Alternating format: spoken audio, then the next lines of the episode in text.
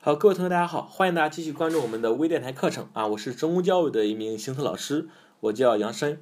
这节课呢，我们来继续学习行测数量关系当中另外一个非常重要的知识点，就是鸡兔同笼问题。好，首先我们先来看什么是鸡兔同笼问题。其实这类问题最早它起源于我们中国的一部很古老的数学著作，叫做《孙子算经》啊。这本书大概是一千五百多年前的一部著作。啊，这本书当中啊，它是这样来描述的：说在一个笼子里边呢，有鸡和兔各若干只。我们数了数，发现一共有十个头，三十只脚。让我们求鸡和兔各多少只？那很多同学可能一看这个题目觉得很简单，因为我们因为我们学过方程的思想，是吧？就我们可以利用方程来解这个问题，也就是说，可以设鸡和兔分别是 x 和 y 只，那么我们就可以得到这样两个等量关系。第一个就是 x 加 y 等于十，第二个就是二 x 加上四 y 等于三十。那接下来呢，我们只需要分别解出来 x、y 的值就可以了。但是啊，大家注意，我们在考试的时候尽量的避开方程这种思想。为什么？原因有两个。第一个就是列方程的过程本身就比较费时间。第二个。即使我们列成方程，很多时候也并不一定就能够正确的解出来，对吧？因为在考试的时候时间是比较紧张的。好，那么对于这个问题，除了方程之外，还有没有别的方法？那答案一定是肯定的，因为一千五百多年前啊，我们的古人他是不懂方程的呀。那么他们是如何来解决这类问题的呢？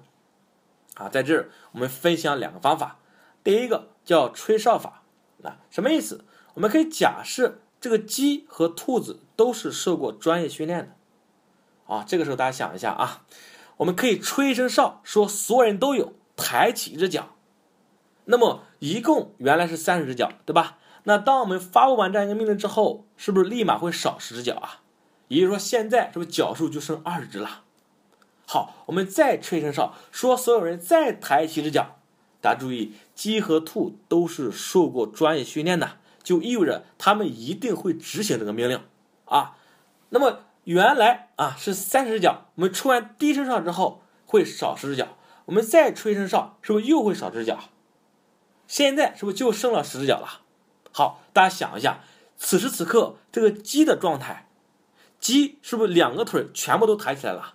是不是鸡就蹲下了吧？也就是说，现在剩余的这十只脚。是不全部都是兔子的脚啊？好，现在一个兔子几只脚？是不是一个兔子就剩两只脚了？好，那一共几只兔子啊？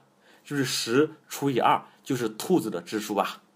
你看，我们吹哨法是吧？是不是已经很完美的把这个问题给解决出来了？而且并没有用什么方程的思想，对吧？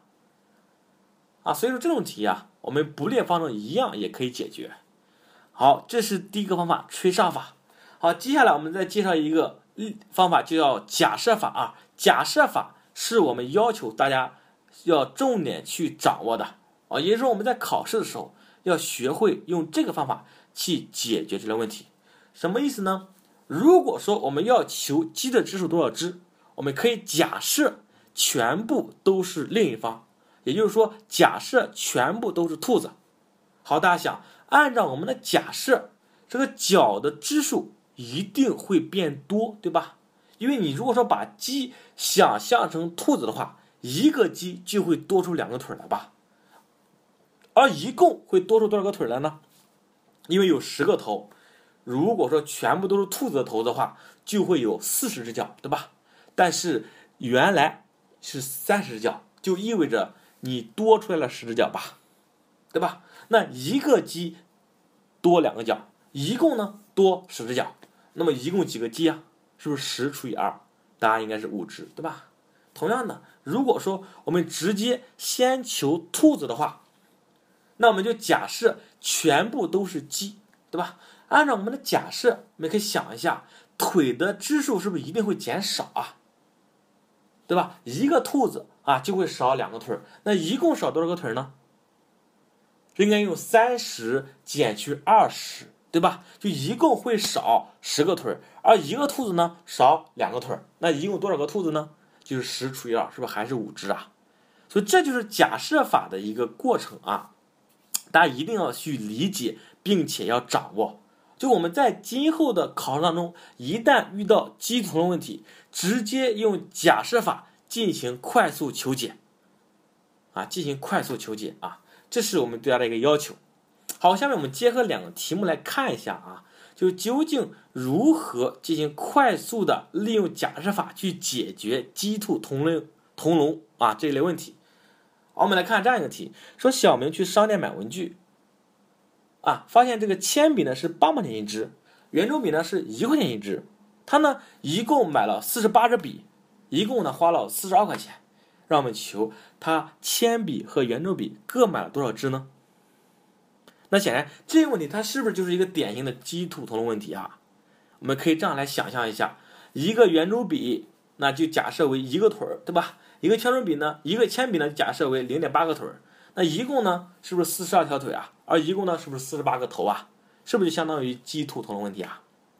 那我们可以先求铅笔多少支？要想求铅笔多少支，按照刚才我们讲的假设法的一个过程，就可以假设全部都是圆珠笔，对吧？那么按照我们的假设，应该花四十八块钱，实际上呢，只花了四十二块钱，对吧？是不是一共相当于多花了六块钱啊？然后呢，再除以每支笔多花的钱，就是一减零点八，对吧？所以应该就是六除以零点二，答案是三十。意思就是买铅笔买了三十支，而圆珠笔呢，是不是就是十八只啊？问题是不是就解决了？所以说你会发现，假设法如果说大家能够理解和掌握的话，对于鸡同笼问题。啊，其实就是一类接近于口算的问题嘛。好，我们再来看一道题目啊，说甲呢去做打靶训练，现在规定中一发的话会得五分，如果不中的话会倒扣三分。那甲呢一共打了十发的子弹啊，得了三十四分，让我们求甲中了多少发。好，你看这个题目，它是不是也属于鸡兔同笼问题啊？中一发得五分，相当于中的话有五个腿儿；不中的话呢，负三分，相当于不中的话是不是负三条腿啊？一共打了十发，就是一共十个头，一共三十四分，是不是一共三十四只脚啊？要想求甲中多少发，我们就可以直接假设全不中，对吧？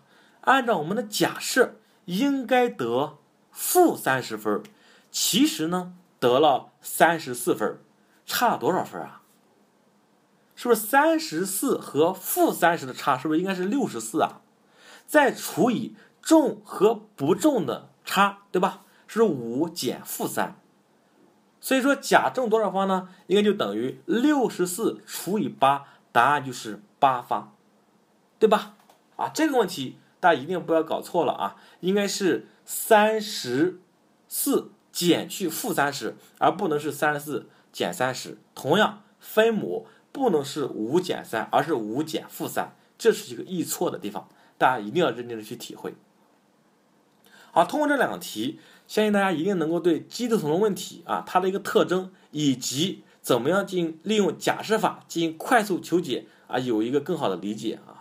接下来呢，大家可以啊再去找几个类似的问题做一个强化训练啊，这部分内容其实我们就可以很好的去掌握了。好，这就是我们这一节所讲的一个主要内容啊，啊，大家课下还是要认真的去学习和体会啊。同时啊，希望大家能够继续关注中公教育的一些其他的教学活动啊，比如我们国考的一些 YY 讲座、现场讲座，还有我们中公杯的一个模考大赛活动。同时呢，大家还可以发送姓名加手机号码加国考当中遇到的一些难题到山东中公教育的微信平台。那如果大家之前没有关注过的话，你可以直接在微信添加好友这一栏当中搜索“山东中公教育”啊，搜索“山东中公教育”，然后点击关注就可以了。那我们会在第一时间内给予大家最专业的解答和指导。好的，谢谢各位同学的收听啊，我们下期再见，谢谢大家。